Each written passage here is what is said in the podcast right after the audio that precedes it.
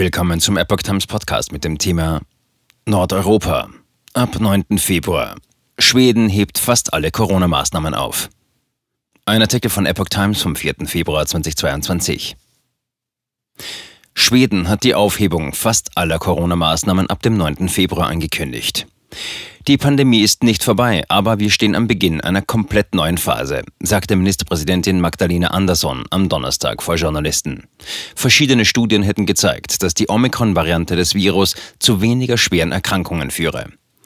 Nach Inkrafttreten der Lockerungen am Mittwoch kommender Woche fällt die Sperrstunde für Bars und Restaurants, die bisher ab 23 Uhr gilt. Die Begrenzung von Besucherzahlen bei Veranstaltungen wird aufgehoben, ebenso die Pflicht zum Vorzeigen eines Impfnachweises bei Veranstaltungen in Innenräumen.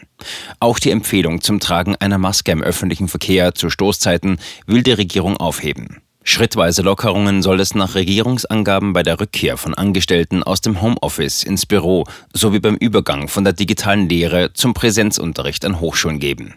Für ungeimpfte soll auch nach Inkrafttreten der Lockerungen die Empfehlung gelten, große Menschenansammlungen zu vermeiden. Testpflicht für allgemeine Bürger fällt. Die schwedische Gesundheitsbehörde kündigte eine Änderung der Empfehlungen für Corona-Tests an. Die Testkapazitäten, die wir haben, müssen komplett auf die Gruppen ausgerichtet werden, die die Tests wirklich brauchen, sagte der schwedische Chefepidemiologe Anders Tegnell. Zu diesen Gruppen gehörten Menschen in medizinischer Behandlung und Mitarbeiter im Gesundheitswesen. Für die allgemeine Bevölkerung bestehe dagegen kein Anlass mehr, sich auf das Coronavirus testen zu lassen, auch nicht bei Symptomen. Covid-19 als eine Gefahr für die Gesellschaft zu sehen, sei nicht mehr angemessen, sagte Tegnell. In Schweden haben bereits mehr als 83 Prozent der Menschen über zwölf Jahren zwei Corona-Impfstoffdosen erhalten. Fast die Hälfte der Bevölkerung ist dreifach gegen das Virus geimpft. Schweden hatte insbesondere zu Beginn der Corona-Pandemie auf deutlich laxere Maßnahmen gesetzt als viele andere europäische Länder.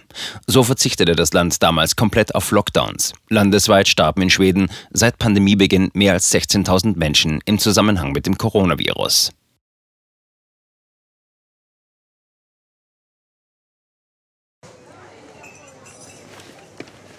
Bis Brot ich ess, das Lied ich sing.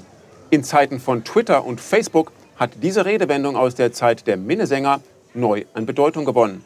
Wes Brot ich ess, des Lied ich sing, bedeutet in der Medienwelt, dass Zeitungen die Interessen derer vertreten, die sie bezahlen.